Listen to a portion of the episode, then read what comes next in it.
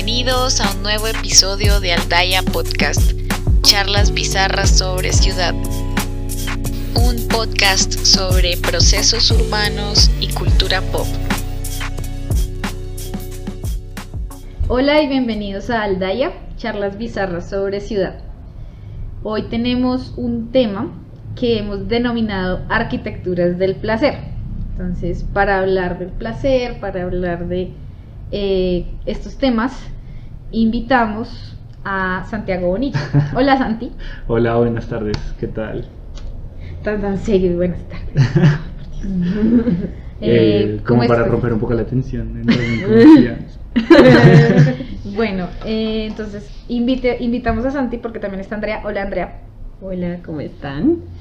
Em, porque Santiago hizo su tesis recientemente, más o menos, eh, hizo su trabajo de grado sobre pues, el tema, sobre cómo podemos integrar el, placer en la arquitectura y cómo la ciudad y los arquitectos sí tenemos que ver con el placer y con las actividades humanas básicas y pues eso.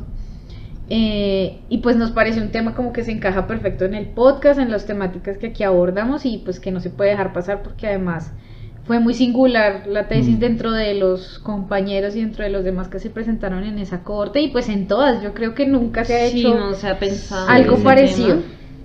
Entonces, para eso eh, decidimos hacer tres secciones o como tres partes. Entonces, la primera es estados de perversión. Sí, yo creo que es importante como traer a colación el por qué llegué a eso, porque digamos que fue más como una... Esa tesis fue un poco la, la- como la recopilación de muchas experiencias que tuve eh, viviendo, digamos, la calle, pues, y eh, llevándolo al campo de, de la academia, ¿no? Como, como, bueno, primero me pregunto yo, ¿qué voy a hacer de tesis? De qué, qué tema puedo conocer yo Tremenda crisis. para llegar a Todos exactamente pasamos y es como que conozco yo de primera de primera mano para decir bueno puedo tomar decisiones arquitectónicas sobre lo, lo que yo creo por mi, vive- mi, mi vivencia que está bien o está está bien o está mal Eh, insisto en que es una es una visión completamente personal no entonces ahí fue cuando me di cuenta como de que la academia en muy pocas ocasiones te permite o te abre un espacio por sí misma, a menos de que uno lo busque, eh, de encontrar identidades. Eh, Sí, Identidad, diversidad. diversidad, y esto es un poco lo que me lleva a, a darme cuenta que si bien la arquitectura es la representación de una sociedad eh, en sus tecnologías, en su forma de hacer las cosas, Sí, digamos en sus, palabra demasiado famosa, en sus ritos. Sí. eh, hoy en día la arquitectura o pues la ciudad o el entorno lo construyen muy poco los arquitectos, más como las, las proyecciones inmobiliarias y todo esto que está Ah, muy bueno, marcado sí. por un mercado tal y La que uno plata. dice Ajá. la uniforme sí claro finalmente todo se va por la plata y, y unificar esa identidad ¿no? todos los clientes son iguales entonces pues eso es fue una que es pregunta más rentable copiar y pegar, digámoslo. absolutamente que diversidad. que puedes Que buscar ponerte. una diversidad o una individualidad en la gente. Eso sí es Sí, cierto. Entonces digamos que yo planteé, encontré que el placer era como un espacio político, primero, eh, desde el punto de vista de una identidad, ¿no? Como de las cosas que yo hago son las que me definen y las cosas que yo hago me hacen sentir bien y por ende me generan un placer. Sea desde el punto de vista de comer, salir a bailar, Sentirse tomarse un trago, fumarse un porro, es como de sentirse bien. Y que tanto esas actividades se ven reflejadas en la arquitectura. Entonces, em, no sé, imagínate tú cuando a uno le ponen a diseñar un edificio o un museo o cualquier cosa, lo primero que piensas es como el área, eh, que tienen que haber baños de hombres y mujeres, el programa, tal, pero hasta qué punto está la experiencia y la vivencia del espacio, ¿no?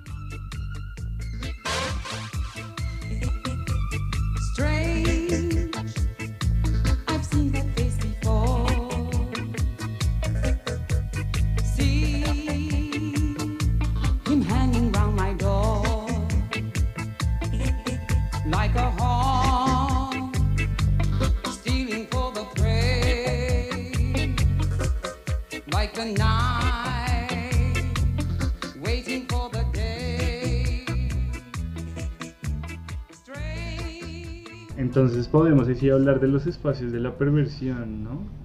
Sí. Eh, así como yo creo que, el- que la arquitectura es la representación de la sociedad.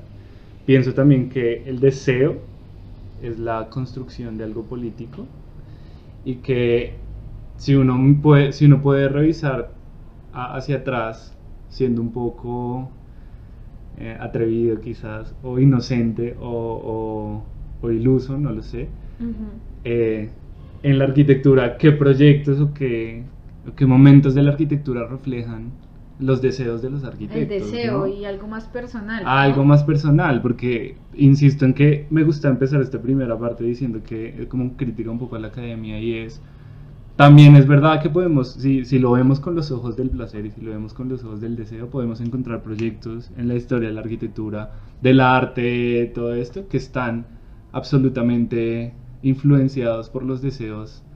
Vamos a decir los deseos pervertidos, ¿no? Porque perversión es como la desviación No, de... es que sí es. Todo el mundo tiene sus Entonces, perversiones. Todo el mundo tiene sus perversiones, mentira. justamente.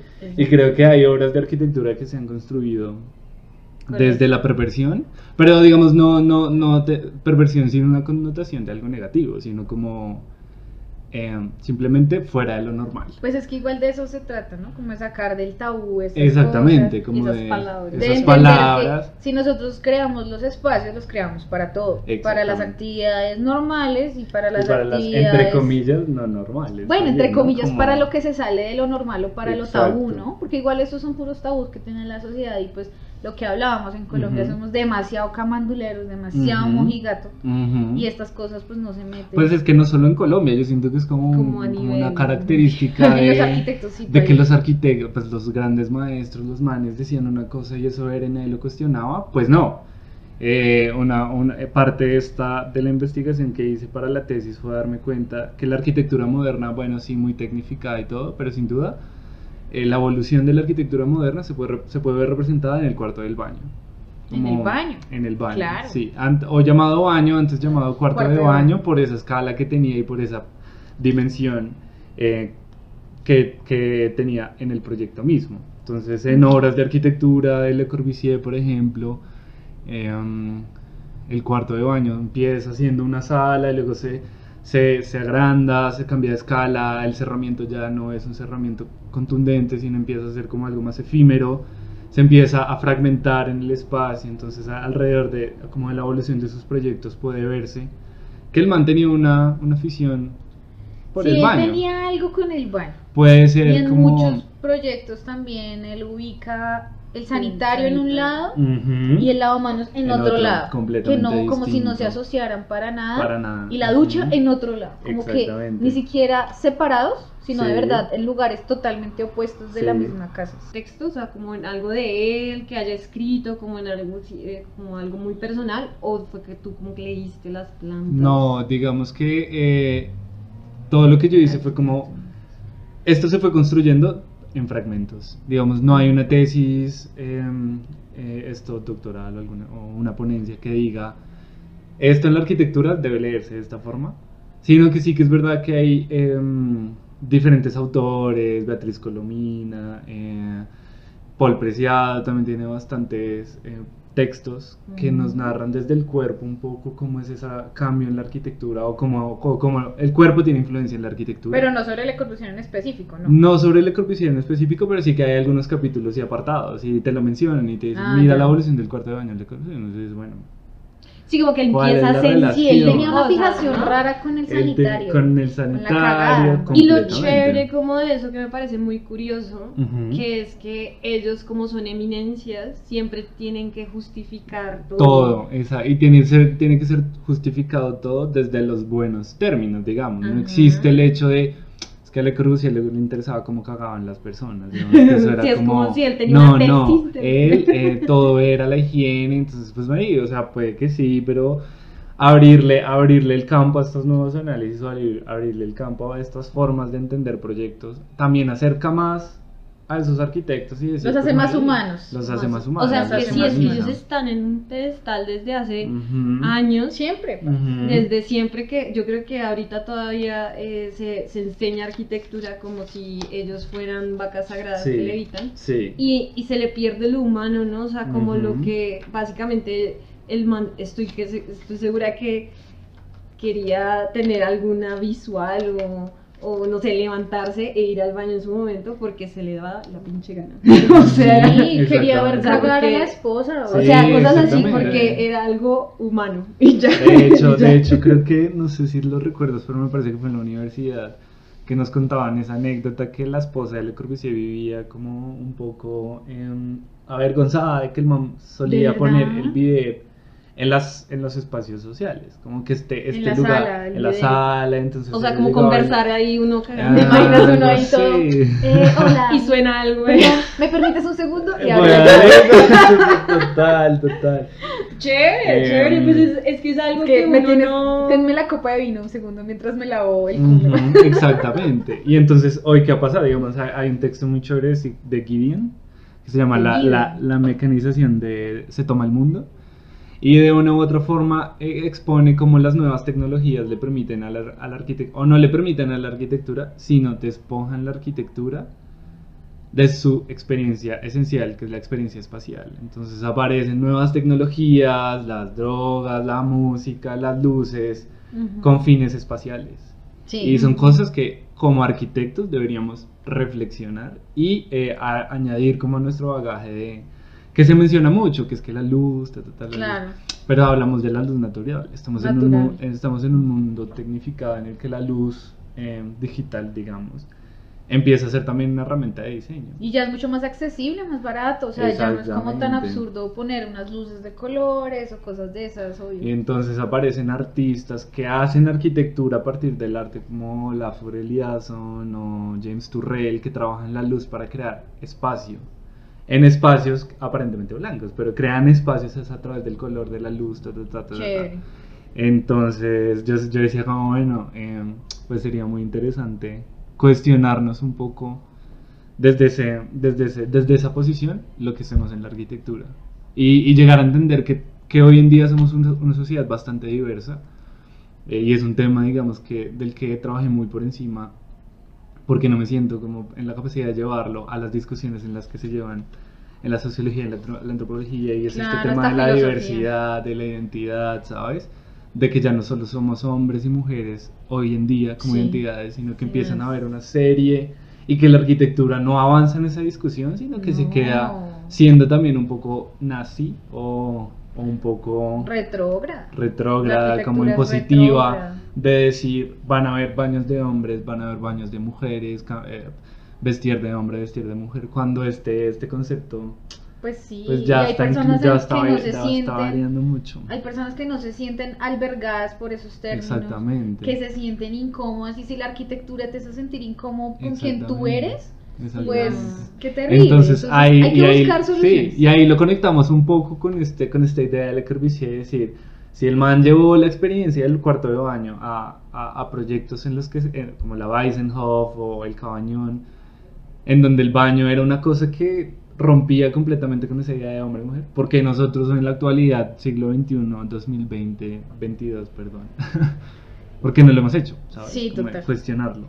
Eh, De pronto él sí lo cuestionó. Yo digo como que él sí tenía como esas reflexiones, pero como estaba en una época como tan cerrada. sí, también. Digamos que no lo. Porque igual el, el, el Le Corbusier era artista, ¿no? O sea, Mm. él pintaba, tenía. Mm. no, tiene muchas como fotos en bola, ¿no? O sea, Mm. como que el man era muy. sí, las fotos en bola. Como que él, él, tenía. Él tenía muchas perversiones. Exacto, como Una que- de esas. No, y La también desnudez. más que eso, la no desnudez, es tenía- como la- No. El man era como fan de las lesbianas porque muchos de sus dibujos eran, mujeres con mujeres mujeres. en poses Ajá. bastante sugerentes de Exacto, pero era como su, su underground, ¿no? O sea, como que él lo plasmaba en la pintura. Era la perversión. Pero Sí. en su arquitectura era totalmente limpia, como De pronto correcta. él tenía menos tabús que otras personas. en O de su pronto momento. esa era la forma de, De de sacar. representarlo, Exacto, en su arquitectura. sacarlo, y quizás lo que pasó fue que el- la academia le hizo un whitewash y es como, no, es que las leyes del man. Ajá. Obviamente sí tiene su parte racional y tal, pero detrás sin duda se Y ve también como- eso, ah, sería chévere también con eso reflexionar que cuando uno está diseñando como así, como cualquier arquitecto X, digamos en general, hay permiso de utilizar sus experiencias personales. Sin es duda, permitido y no solo es permitido, todo el mundo lo ha hecho y no es pecado. Yo me acuerdo que muchas veces eh, pues no sé, arquitectos que usaban formas curvas o formas más libres o digamos dejaban volar un poco más la imaginación, Sí. en la academia le decían a uno, ah sí, eso se ve muy bonito, pero porque él es él, Sí, no es usted. exactamente. sí, Mortal total. de mierda. Sí, ¿Sí sí, me sí. entiendes? Como que el, el maestro sí podía hacerlo mientras que uno no. Mm. Entonces, eh, en fin, como que se pueden in- incluir cosas personales en la arquitectura y de hecho eh, se involucran todo el tiempo.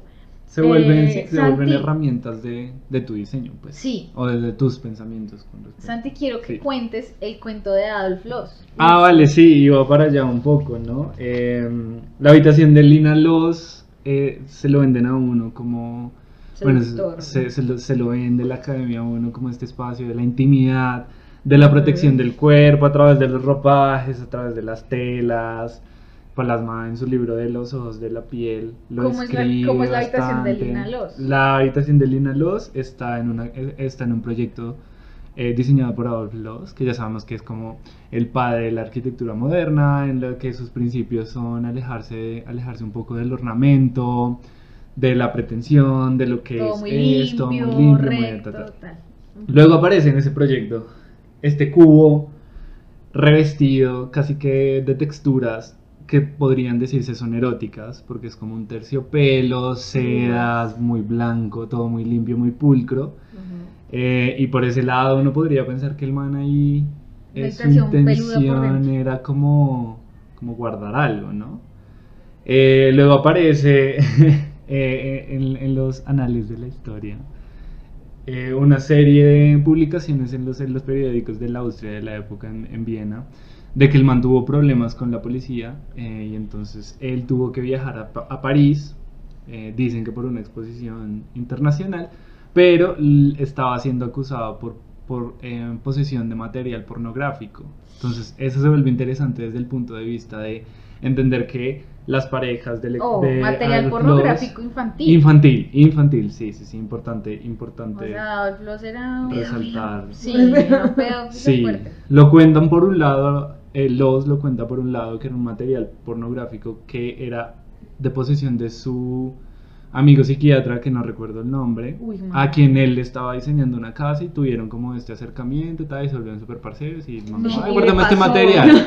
y tan pasó, raro. sí, como- Pero ese por un lado, como bueno, digamos que era el amigo y entonces Pero lo estaban denso. condenando por posesión de material pornográfico infantil. Ajá. Y luego por el otro está la constante em, obsesión de Adolf Loos por un concepto que eran las eh, Kindermädchen, eh, que en alemán significa, o sea, traducido al español Las- son las, las niñas jóvenes, o las mujeres niñas, las mujeres niñas, perdón. Ah, Y, y entonces era como que la mayoría de, las de las no pues de las parejas o las amantes de Adolf Loos tendían a ser bastante jóvenes en comparación a su edad. Era un DiCaprio. El tipo tenía, tendría unos 60 y sus novias tendrían unos Era un 20, DiCaprio de la 25. época.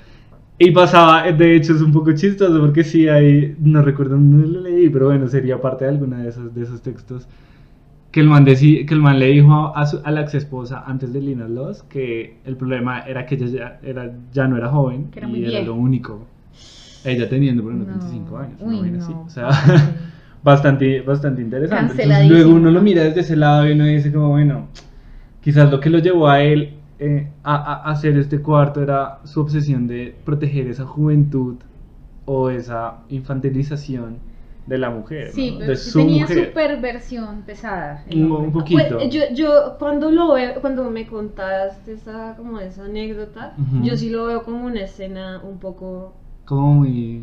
muy escena porno, o sea, como que todo está color rojo y todo tiene terciopelo y la Sí, vieja está en la cama como miau. No, y es que la habitación es así. Y sí, como que es como 50 sombras de Grey. ¿no? un poco, es un O sea, poco como así. que sí, todo tiene, como todo, todo es erótico, ¿no? Todo Sí, es de, sí, sí. de texturas, de Sí. sentir, de tacto, de Sí. como de eso. Entonces, de pronto sí es muy bello, o sea, como que cuando a uno se lo presenta a una primera vista es como muy bello porque eso como... No, pues es como, Como la película habla- Lolita. ¿Ustedes han visto Lolita Sí, o el libro? Un poco, sí, un ¿Qué poco, pasa sí. eso? Digamos que sí. eleva a cierto punto estético la pedofilia. Sí, Porque lo logra, Sí. porque es Lo un logra. escritor muy berraco, pero eso es lo que pasa.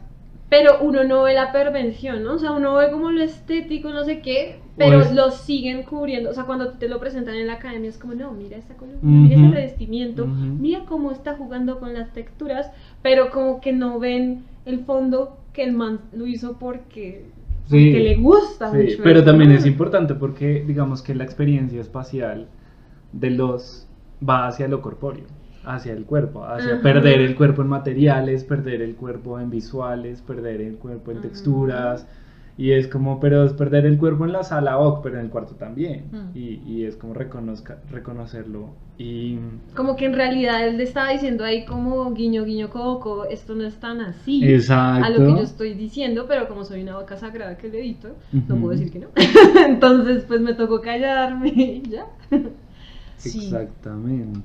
Eh, entonces, bueno, ya digamos que viéndolo un poco desde ese lado, entonces empecé a decir, bueno, ¿y qué pasa si construimos eh, desde, desde esas perversiones procesos de diseño?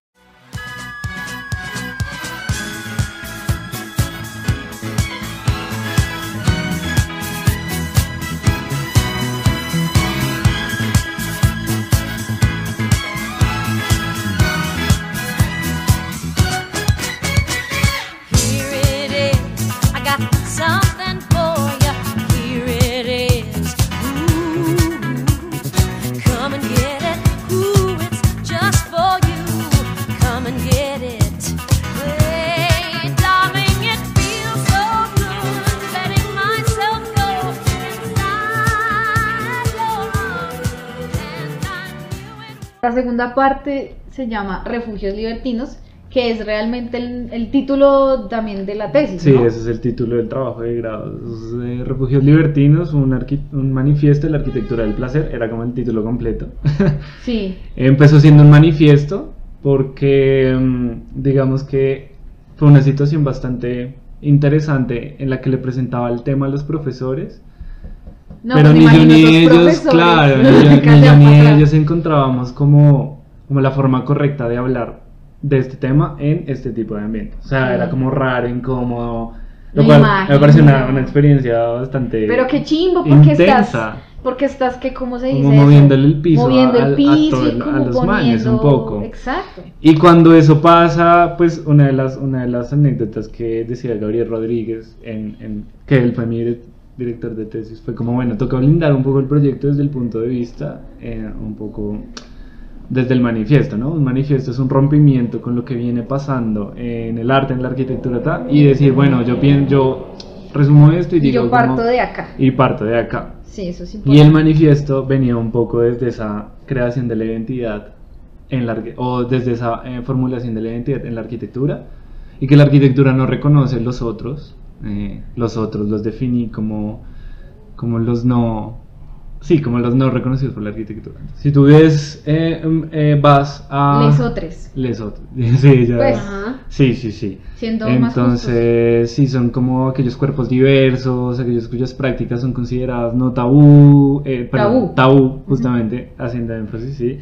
Em, entonces, estos cuerpos diversos están buscando espacios, porque el espacio, o sea, uno lo ve y el espacio es un poco la construcción de la identidad. Eh, y, una- y en ciudades como Bogotá, esos espacios, pues no, no son nunca pensados. Pues no es lo, que yo, es lo que yo siempre he pensado. Ujú. Cuando hay una necesidad de un espacio determinado, Ujú. El espacio se crea. Haya o no haya un arquitecto de por medio. Exacto, ya, sí, exacto. La comunidad o el, no Sí, sé, una necesidad. el Ujú. inconsciente colectivo, no como sé el qué hecho de sentir, como el hecho de sentir que no estás cómodo en un espacio, ya crea el espacio. Sí. Es como esa idea de, o esa De concept- cómo ya estoy deberíamos concept- tener, deberíamos tener. Entonces son refugios, los refugios son esos espacios que aunque un arquitecto no diseñó, Exactamente. Aparece. sirven Son para... conquistados por esas prácticas o por esos cuerpos diversos. Claro. Entonces eh, partimos de, del manifiesto del el stage 1 pues del, del trabajo grado. Luego hice, hice como un mapping para encontrarlos, ¿no? Porque uh, era yo decía, bueno, listo, pero que es un, mani- eh, que es un refugio libertino, ta, ta, ta. Y luego fue, bueno, ¿existen o no existen? Y eso era un poco lo que yo te decía, que mi experiencia personal influyó al decir que, por ejemplo, em, en Bogotá los espacios para homosexuales eh, han sido un poco ese abrirse espacio en una ciudad bastante normada, ¿no? Entonces yo lo pienso y yo digo como, no sé, por ejemplo, los cafés, los bares, los clubes nocturnos, los hoteles, los moteles, para comunidades diversas, no son espacios pensados desde la arquitectura. Por ende, son espacios que han perdido esa experiencia espacial.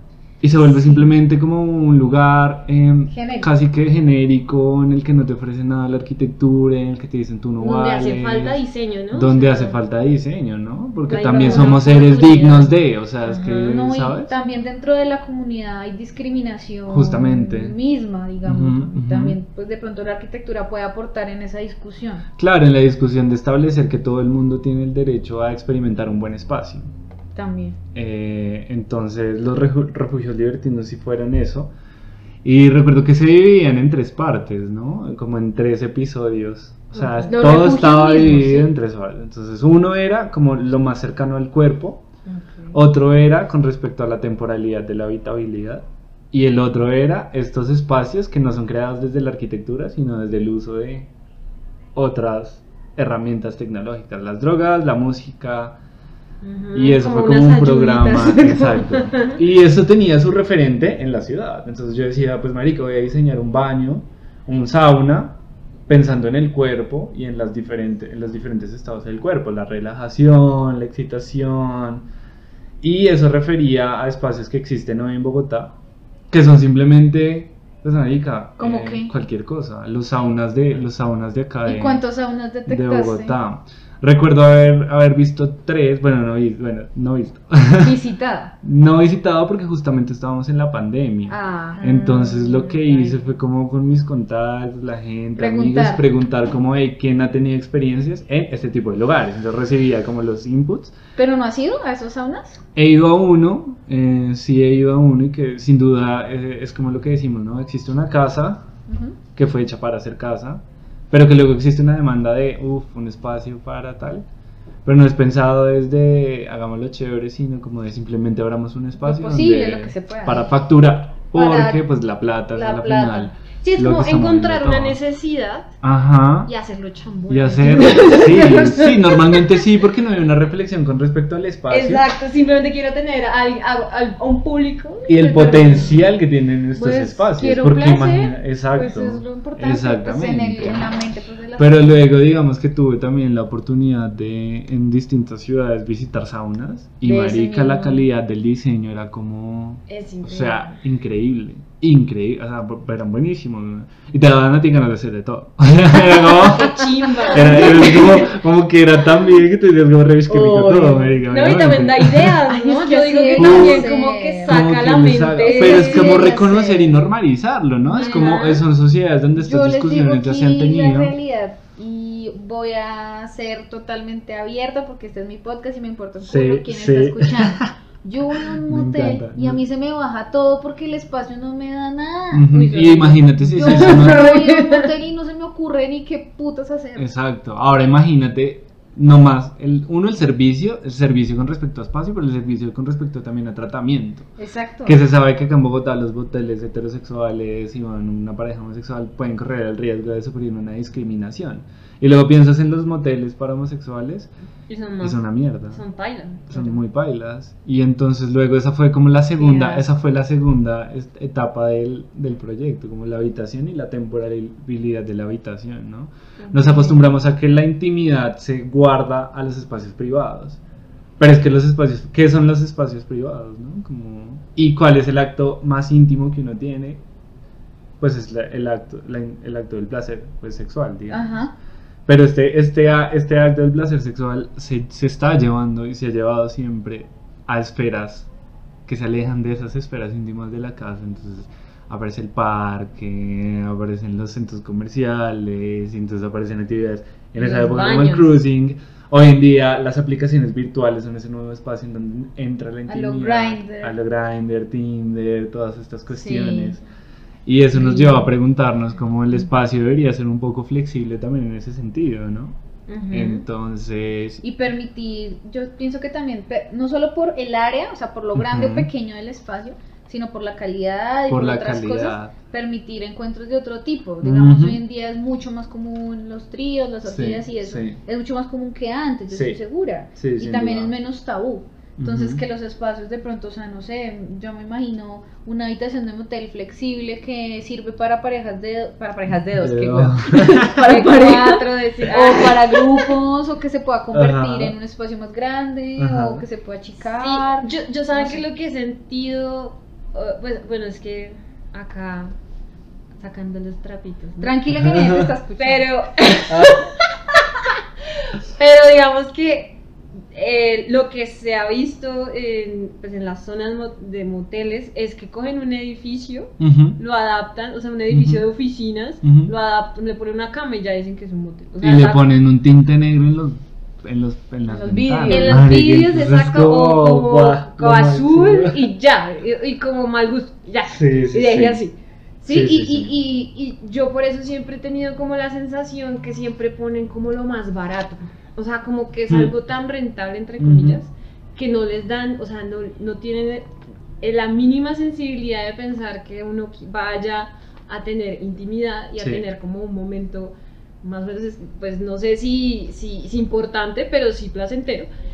Y tiene también, espe- espacialmente, tiene que provocar algo, ¿no? O sea, como Sí, de pronto la experiencia podría ser más completa. Sí, como, como simplemente como un espacio cerrado donde no te vean culiar, literal, como coger. sí. Sino no. que tiene que eh, inspirar, tiene que- también Claro. es una Tiene que, ser- posibilidad. tiene que construir una intimidad, ¿no? Y por más que sea un espacio cerrado. cerrado o un espacio temporal, pues tiene que un poco evocar Ah, bueno, eso. y ahora que lo pienso, ustedes, se- o sea, ustedes se han dado cuenta, bueno, acabo de caer en cuenta que en muchos moteles el baño tampoco es cerrado. Mm. A Ah, los no de tiene co- puerta. a los de Corbusier. No, por ejemplo, O puerta, De hecho, uno, uno de los encabezados de esa época era como que el baño que había diseñado Le Corbusier para la Weissenhof era digno de un burdel. Como si eso fuera algo malo. Y uno dice, pues marica, es un burdel, pues... o sea, Tampoco es nada Alejándonos malo. un poco de la actividad de la prostitución, eh, porque esa discusión es muy densa. eh, con respecto al espacio, pues bueno, un Pues es un espacio que tampoco es un existe. espacio, es un espacio que existe y que debería también mejorar un poco la dignidad de, de, de esta trabajo. actividad, ¿no? Vista desde, desde como una actividad, ¿sabes? Pero No. Vista como si O sea, fuera sin algo entrar- consensual. sin entrar a la acti- sí, sin Y entrar a la discusión de la, de la De prostitución. E- Está chévere también que, que el, el Le Corbusier no, no- digamos que no tenía ningún tabú con, con el baño, ¿no? Porque uno siempre se esconde Sí, y como que sí. no quiere que lo escuchen eh, tirándose pedos, Sí, ¿sí con la pareja, No, pues yo me acuerdo. ser que- humano, o sea, como, como que ese sentido de, de deshacer del cuerpo o de, de la Pues, intimidad de eso. El man es muy abierto Ujú, y es ujú. como la intimidad también con la pareja en otros planos, no solamente, sí, o sea, no solamente en, la- en el tema sexual, sino Sí, también en, en hacer el cuerpo, que, que uno, marica, todos tenemos mocos, todos Sí. cagamos, todos hacemos chichi, Sí. o sea, como que eso también es un tipo de intimidad Pues, con la pareja. Como ¿no? será de fuerte ya en el imaginario y todo de la gente que cuando, o sea, aquí en mi casa, en, en un baño, eh, la puerta tiene como pequeños cuadraditos de vidrio. La puerta no es totalmente cerrada, sino que tiene unos pequeños vidrios. Y cuando mi mamá compró esa puerta para instalarla y todo eso, much- crea- créanme que muchas personas eran todas, uy, pero una puerta con ventanas en el Mm. baño. Sí, y pues no baila. pasa nada, porque en serio no se ve nada. O sea, como hombre, Exactamente. ya dejen la Sí, sí, pendeja. lo que Sí, es bastante interesante lo que porque dice Andrea. eh, en la oficina donde trabajo ahora mismo eh, hemos, hemos construido varios, varios baños con una de sus fachadas completamente en cristal. Y claro, el pri- la primera reacción de la gente es como, ¿pero marica. qué? Todo el mundo me va a ver. me va a total". ver. Y Hacer yo, del dos, Pero ¿cómo te van a ver si tienes un muro de vegetación enfrente? Pero es que con el simple hecho de no sentir que estás cubierto, pues ya. Me va a ver Pero la luego- ardillita. Exactamente. como- La ardilla del bosque me va a ver cagar. o Pero el venado. Eso, eso me parece chévere, como supongo yo de Le Corbusier, que rompe como un poquito de eso y da Sí. una total intimidad con la pareja, ¿no? O sea, Exactamente. como, como que yo ya te he visto en bola, pues Sí. si cagas, pues no pasa nada porque pues marica eres humana y pues ya Sí, te he visto en todas sí. las posiciones, pues ya. Sí, o sea, Sí, exactamente. y es así, ¿no? Y es como que eso. ese es otro nivel de intimidad Sí. y es en- intimidad de matrimonio. Sí. O sea, pero mira que, o sea, es una palabra bastante importante que me sirvió para pasar al siguiente, como al siguiente episodio del proyecto, que era era los baños, rom- las termas romanas, la habitación y la cultura de baile, era el tercero. Y era un poco la constru- partiendo de esa construcción de intimidad, uno de pareja, pues, pues la intimidad es un espacio, como lo dije al inicio, la intimidad es un espacio en la, en la que ocurre el deseo y el deseo es un espacio político, es un espacio social, y entonces no se limita ni a uno ni a dos, sino eso puede limitarse a más cuerpos presentes en un espacio. Entonces la tercera, la tercera, el tercer, la tercera etapa del proyecto, que era un poco la cultura de baile, era como la arquitectura no era el único o o esto sí era como, no sé, como, un pensamiento de que la arquitectura no es la única disciplina que crea espacio. Eh, lo es también, creo que lo mencioné, la música. La luz. La música que te crea espacialidad, Sí, atmósfera. atmósferas, la luz, eh, las drogas, eh, las, las experiencias materiales. Entonces, como la arquitectura en este tipo de escenarios se vuelve la base para que otras disciplinas u otras tecnologías creen espacio. Es como se vuelve el soporte o la base o el campo para que suceda. Y eso es lo que viene en el texto de Lefebvre, ¿es que es? Sí. El texto hacia la arquitectura del placer. ¿Cómo es que Ujú, se llama? ujú. Hacia una Hacia una Hacia arquitectura una del placer. arquitectura Sí, del sí, sí. Para el que esté escuchando que le interese el tema, es muy bueno para leerlo. Reflexiona mucho sobre el falansterio de Charles Fourier, ¿no? Creo. Que era un, un- era un poco basado en esos salones franceses eh, en los que pasaban las fiestas y tal, y entonces eran todo y Como los banquetes y como eso. los banquetes, donde había una sociedad grande presente, pasándola bien, pero luego habían estos espacios como intermitentes en los que podrían pasar cosas o no, es que eran como esas leyes escritas, ¿verdad? lo que pasa en un gimnasio, digamos, o ustedes que saben, yo no sé, Ah, mentiras, que, van- que van al que van al gimnasio. gimnasio tal y que terminan como de tres en la ducha, ¿sabes?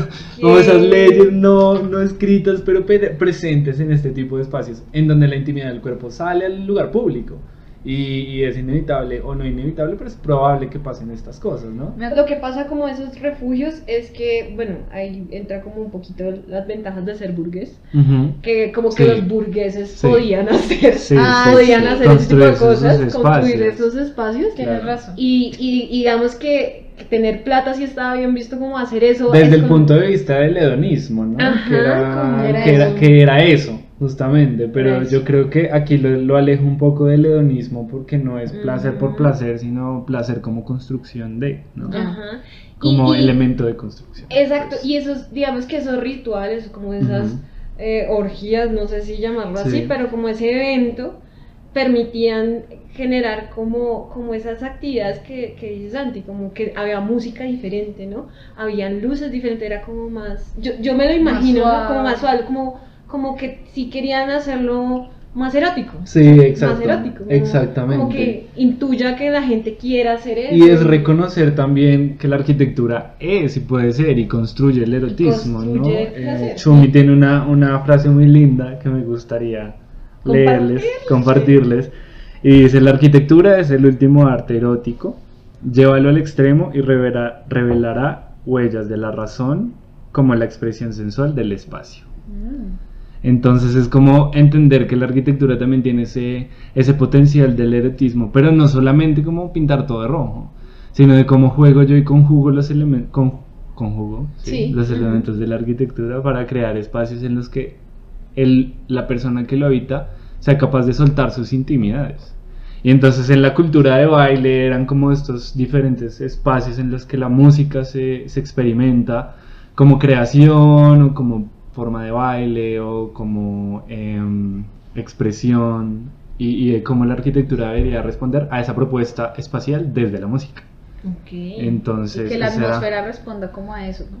que se construye entre las dos. Yo creo que ese, yo creo que Más yo creo que bien, está sí. por ese lado y yo creo que mm, Sí, podría ¿no? votar una, que- una tesis ahí de que la atmósfera es algo construido entre la arquitectura como campo y una tecnología o incluyendo ahí natural. ¿no? Ajá. Y ese encuentro crea una atmósfera, ¿no? No sé. Claro. pienso. Y que los arquitectos creamos atmósferas. Sí. Y que se- Yes. nos hemos olvidado de crear una atmósfera. Nos, Sí, nos faltan un poquito falta- las atmósferas del placer. Yo, yo digo que es que nos falta como en serio como tener en cuenta ese tipo de cosas. sea, Reconocernos a nosotros mismos en lo que y hacemos. decir que chévere, o sea, hacer un espacio así, ¿no? Como Sí. que me, que me, que me llegue a explorarme hasta a mí Mm, misma, ¿no? mm. O sea, como que yo estoy en ese espacio y digo, uy, no sabía que me gustaba tal. Total. Que, que esto también era chévere, que veo cosas y digo como que chimba. Como anécdota divertida, una de las preguntas de, que nos hacemos cuando trabajamos los proyectos en la oficina es, ¿usted follaría en ese lugar? Y uno lo mira y es como, Pero es tremenda pregunta. Y es No como- sé, no, sé, no. yo la si, uno, así. si uno no dice no, si uno no dice sí de una, ya sabes que Hay ese un- hay espacio un- puede mejorarse mucho. Ajá. Hasta que uno diga como, sí, qué rico. Está re bueno ese, ese criterio. es una vaina porque Y- está poniendo tu identidad en... Claro. No, y, tu intimidad. y- y siento que también es como muy íntimo y sentir eso hace que, que en serio ya se vuelva como una arquitectura buena, ¿no? Como que ya no Mm, ya estando de por de... sí.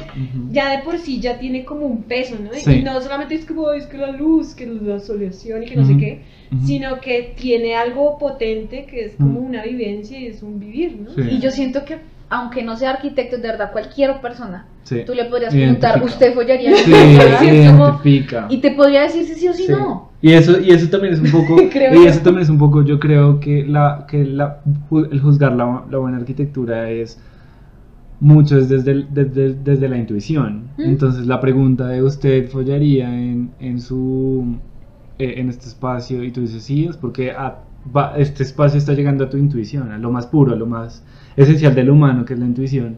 Y si nos ponemos a pensar, la tecnología cada vez va a ser más intuitiva.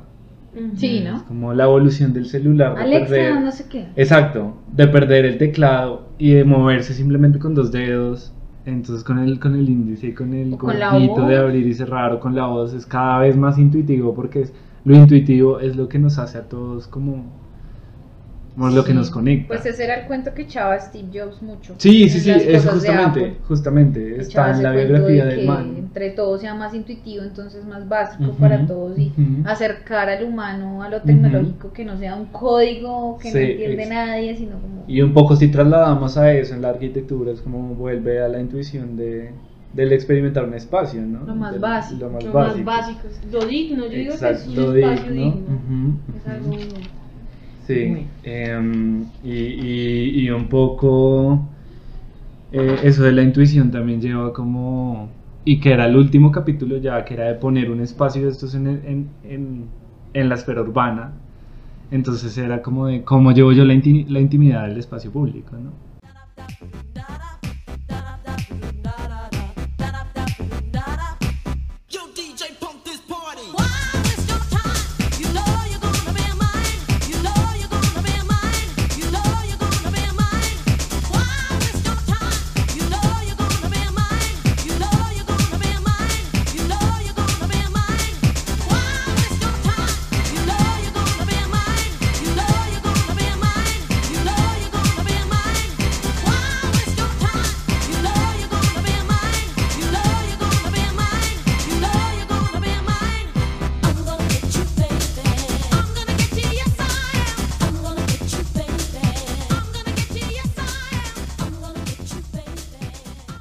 Que Claro. es el andén de terciopelo.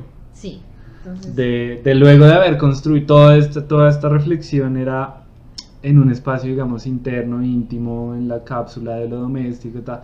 pero ¿qué pasa si todo esto empieza a, a invadir el, el espacio? ¿Y qué pasa si se vuelve como una muestra urbana, ¿no? Para que no solamente sea en la arquitectura y en la, y en la arquitectura como, y en la ciudad como construcción, sino en la, en la arquitectura como lo intangible, ¿no? Sí, como de la sociedad, de estamos presentes y surgen eh, como esos hitos urbanos de...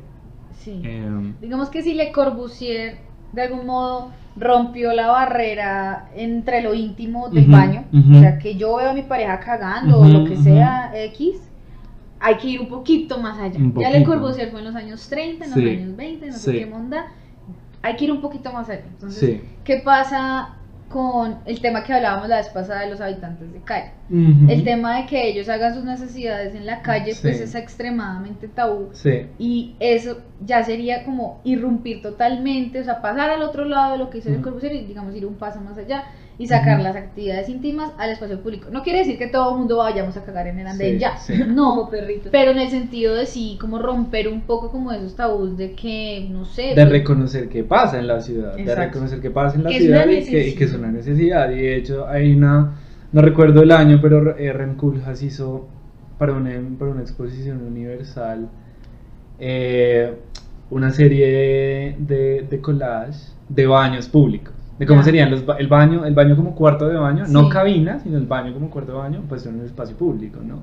Un poco el, el, el, el ejercicio que hizo Chumi con sus folies, pero Koolhaas lo hacía con espacios de, del baño. Y era como, es que lo más íntimo está en la esfera pública también. Y no solamente la actividad del baño, sino también follar, comer, ta, ta, ta. ¿Cómo se experimenta eso en la construcción desde lo de adentro y lo de afuera? Que es adentro, que es afuera, empieza como a borrarse esa, esa barrera. esa barrera Ujú. Y surgen como los distintos eh, expresiones de llevar el cuerpo desnudo al, al espacio público, ¿no? Este, Ah, bueno, sí. el fotógrafo... Hay un proyecto de fotografía que es, es un fotógrafo muy conocido que se llama Spencer Tunick, que él trabaja como fotografías en el espacio urbano de la desnudez, pero no es como la modelo desnuda y toda perfecta, no, sino que son multitudes de miles, literalmente cientos y miles de personas en bola, en una plaza, en una calle, en un andén, en donde sea.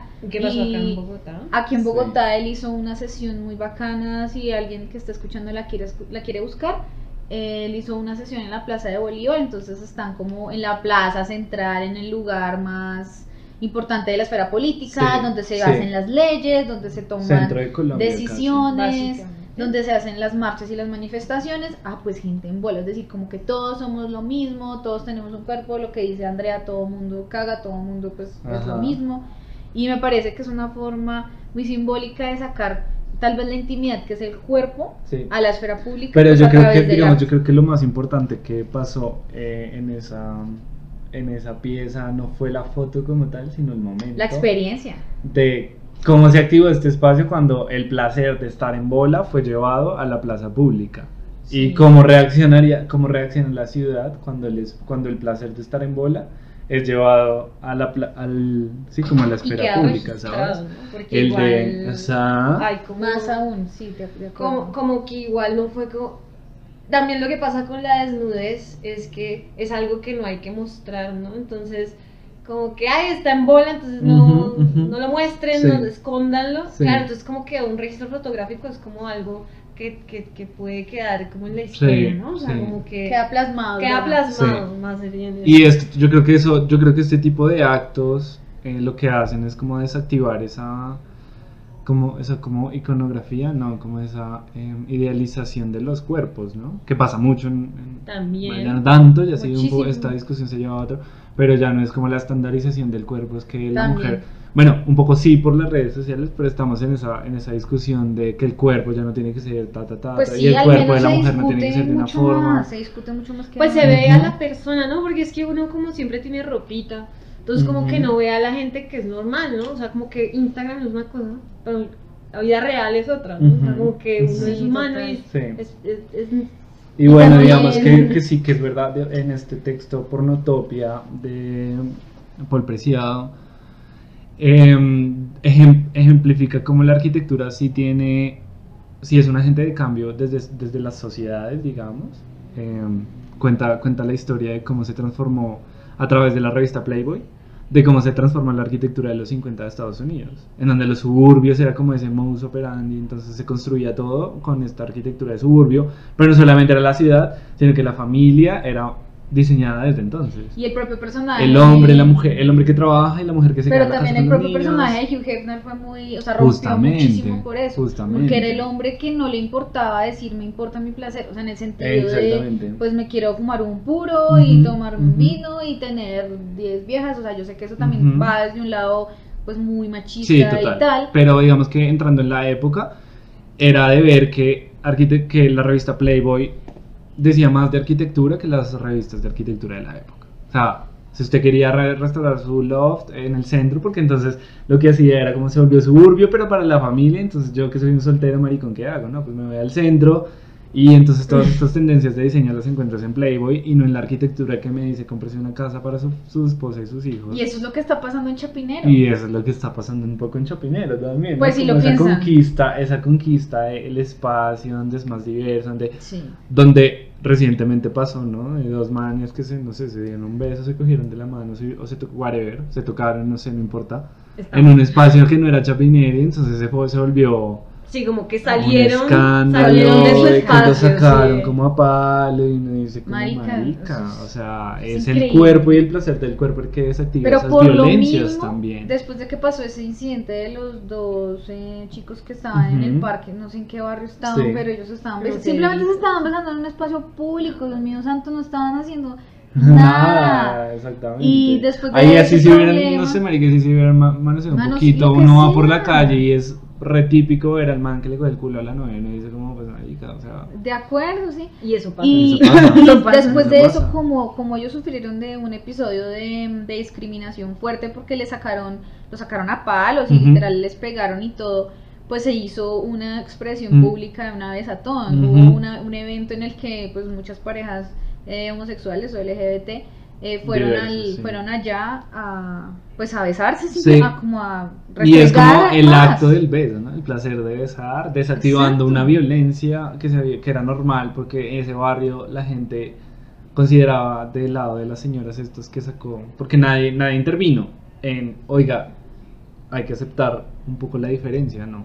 Todo el mundo calladito y tal, y eso es ser cómplice por omisión. Sí, digo yo. claro, claro. Si no hubiera sido por las redes sociales, de pronto eso no se Y si no hubiera sido por ese viralizado. espacio virtual, no, no, No se hubiera había porque yo, siento que también la ciudad como que en los espacios públicos nu- nu- nunca se ha, digamos que eso es lo que estábamos hablando que siempre cuando van al parque a Ujú. coger Sí. es algo impuro o sea es como Sí. Tirar en un espacio público. exacto como que es Sí, la, sí. la vaina de, de como que esto está mal esto toca esconderse que no sé qué bueno una porque de pronto no tienen otro espacio no sé no Sí. tengo ni idea O simplemente O por pasó, que también o es como porque simplemente se les "Sí, da la no sé, gana". rico. Ah. En- exacto. Y, y, y, y en realidad es una cosa tan humana, ¿no? O sea, Ujú. como, como algo que en realidad puede hacerlo cualquier persona, Ujú. desde Ujú.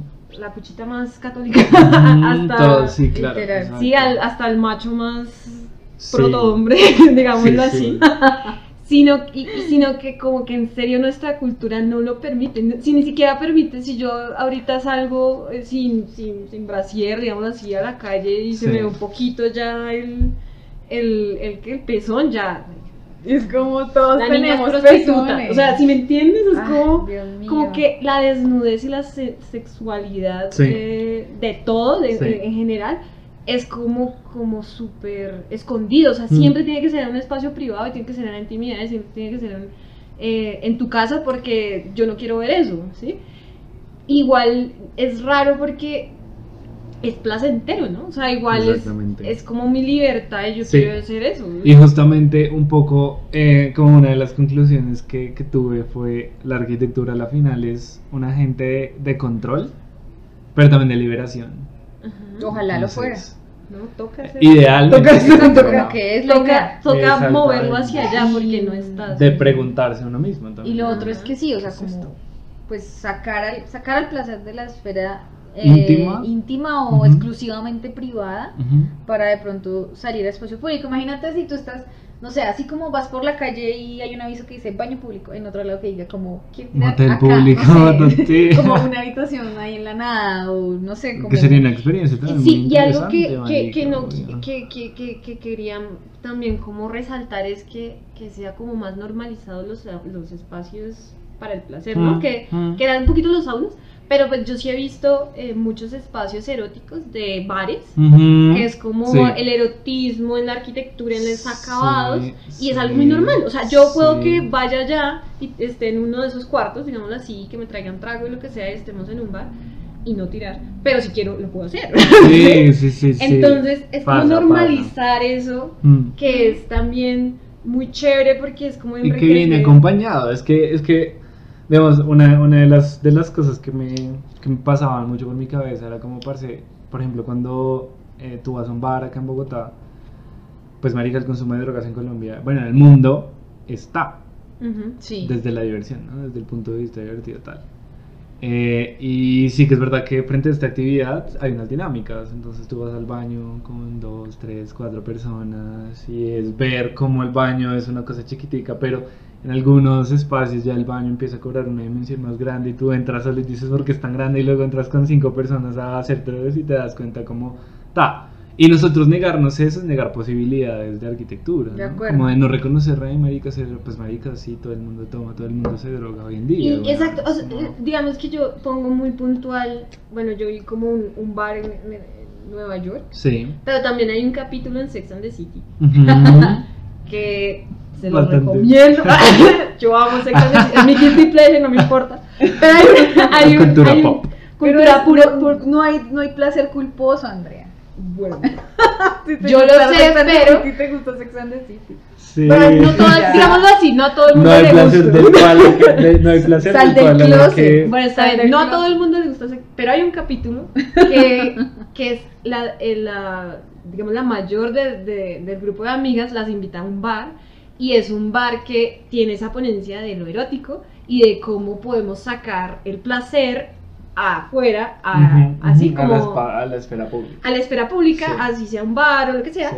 Y es eso, entonces son manes así como con trajes de sadomasoquismo Sí, y gente como en bola ya bailando. Sí. Pero estamos tomando trago y podemos hacer eso, pero también hay como unos espacios más, eh, digamos, íntimos y como más experimentales para coger. Digamos que eh, sí, con respecto a eso, eh, y, y un poco cerrando esta idea del andén de terciopelo, en Berlín la calle se vuelve el escenario de un festival grandísimo eh, de prácticas sadomasoquistas y fetichistas. ¿Qué? ¿En Entonces tú ¿En qué cierran, haz de cuenta que es como en agosto. O sea, Y haz de cuenta que es una calle tipo la séptima, entonces la cierran para que las personas que practican las tiendas y, y toda esta gente que explora esos temas pues pueda en el espacio público mostrar. mostrar y entonces y yo me lo imagino productos y vender todo. sus productos. entonces yo me lo imagino como el andén de terciopelo es eso, ¿no? El andén de un- terciopelo es un eso. espacio urbano pero que te da la intimidad o te da la posibilidad de hacer cosas eh, prácticas íntimas allí.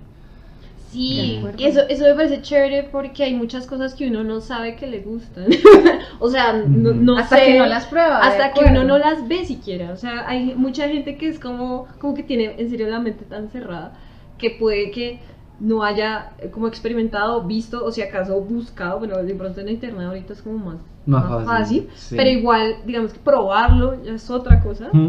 Que no, no, no, no se nos pasa la cabeza, Sí. es más por tabú y porque no lo vemos en un diario Sí. viviendo. Y yo, yo siento que, como por conclusión mía acá, que todos tenemos nuestra perversión eh, en el sentido que tenemos gustos Sí, y tenemos fijaciones que ojalá, eh, digamos que son muy íntimas, pero son como que lo, lo que nos hace únicos. lo que nos hace únicos o lo que nos hace individuos. Ajá. Y un poco siento que no, pues las personas que experimentan en la arquitectura o el arte es como experimentar con eso, ¿no? Como de eso puede ser un gran punto de innovación en la arquitectura. Sí, Y es algo que hace falta. Y es experimenta con lo que te gusta, tus perversiones, tus intimidades, ta, ta, ta, y eso que produce en el espacio arquitectónico, ¿no? Es como, eso es como, como lo que se pone sobre la mesa, es como, ya, está este tema, pruébelo, Mire, pro, probémoslo. pruébelo y, Y- experimentelo y, y, Tú hiciste un proyecto, ¿no? O y sea, yo terminé haciendo un O sea, al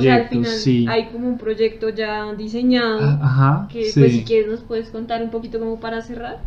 Eh, no, digamos que el proyecto entonces a la final, desde lo, desde lo, desde lo arquitectónico pues, reunía estos tres estados que les comentaba, los baños, el, el motel y el hotel y el- la experiencia de baile. Y a través del round plan, volviendo a los, de la experimentación del cuerpo, en los espacios, tal, lo que hice fue como una especie de apilamiento de este programa y de qué tipo de estructura me podría eh, permitir esa libertad interna para que diferentes actividades de diferentes temporalidades pasasen en este, en este A mí espacio. me encanta que en ese proyecto hay unas habitaciones para tirar que son, primero, son redondas. Que de por sí Sí, ya habitación Sí. redonda, pues completamente Sí. re loco, ¿no? sí, y esto era un poco también trayendo lo de, lo de el panóptico. Ah, y entonces el imagínate. panóptico desde el punto de vista de yo controlando todo desde un punto, pero también el que es controlado. Entonces se está eh, rememorando un poco el Eso sí, boyerismo. eso sí El boyerismo. El boyerismo, El boy- tal. el boyerismo. Ah, bueno, el Y pollerismo. la conjugación, de el estos, y la conjugación de estos espacios eran El follerismo. terminaban siendo Pero esos, como- pero esos cuartos redonditos tenían un huequito para que el que pasara eran en asomara. cristal y Eran en eh, cristal. eran planteadas en cristal y entonces tú los podías eventualmente cerrar ah, y te permitir diferentes, diferentes puntos de Como visuales, interacciones, ¿no? intens- intensidad visual. Eh, ese era como, y entonces habían unas que eran de dos pisos, que eran temporalidades más largas, había una que era simplemente la cápsula temporal de lo que sea, fue un hotel, hotel, follar. Cuartico y ya. Y todas se conectaban por un espacio que era el Jardín de las Delicias, lo llamé así porque estoy obsesionado con esa pintura. Y había muchas y muchas folies, pues un poco usando la palabra de Chumi, eh, que eran estas estructuras como inciertas en las que se permitían. Iba un poco también, o sea, como, el, como la parte habitacional iba al boyerismo, las folies iban, iban al cruising, como esta práctica sexual en el espacio público, y estas estructuras indeterminadas, por su indeterminación, escribían como esas, esas, esas reglas de, pues acá se puede follar. Dale espacio, sí. Y ese era un parque inicial que era la transición entre la ciudad normada y el espacio interior del, del proyecto. Em, y, y- Pues yo creo que sí, Y mejor dicho, amigos millonarios pervertidos que escuchan al Daya, den plata y construyan y esa montaña. construyamos ese- esa utopía del placer. sí. Igual, No, igual. Si nos permiten, podemos publicar esa- ese proyecto en Sí. la página, pues para que lo puedan ver, porque obviamente como que también falta la imagen. Sí, sí, Obvio. claro. es Pero está chévere que le echen un ojito. Es bastante. Y digamos que ya también fue, fue como, como planteamiento del proyecto, fue muy interesante desde el texto, porque esto empezó siendo un texto, una, una Manifiesto. narrativa, un, un manifiesto. Termina en un proyecto arquitectónico, también me parece una práctica interesante, O sea, que se hace mucho en la arquitectura, pero no lo hemos tomado Como- como sí, práctica exacto. también. Sí, Sí, y sí. mucho menos en un tema así tan, digamos, difícil de abarcar en un principio, ¿no? Exactamente. Duro, duro pero hermoso. Y chévere que eso abra para que en un futuro más gente también aborde Experimenten el tema del esos temas, incluso desde, no desde, de- no como fin de carrera, sino también más temprano. Sí, como como ya más- después para construir un construir Algo más un- complejo, algo más, sí. más sí como más consolidado más contundente de, de esto Ok. La conclusión Sí. es culena. un poco sí Bueno, no, me encantó el tema, súper. sí sí De verdad. muchísimas gracias por invitarme Entonces, bueno, muchas gracias Santi por No. venir al DAIA, por participar, eh, por contarnos, digamos, más que solo tu proyecto, también tus experiencias personales como en Sí. torno a eso y las reflexiones que has tenido, que seguramente muchas de esas no cupieron dentro de lo que se podía presentar Sí. en un grupo de jurados, hombres blancos heterosexuales. absolutamente Eh, entonces es importante encontrar también espacios para realmente expresar todas nuestras ideas como sin, sin problema Sin tabú. sí ¿no? sí Y pues sí, para eso, chévere. entre otras cosas, es que está también Aldaya, con este logo de las charlas bizarras. Nice. Parece como algo tonto o lo que sea, pero sí se refiere un poco a eso y es tratar de estos temas, buscar se temáticas de lo De que lo no que se no habla. se habla. completamente no a ustedes muchísimas gracias y dejar este tema que le interese pues ahí está sigamos construyendo entre todos un poco un poco arquitectura del placer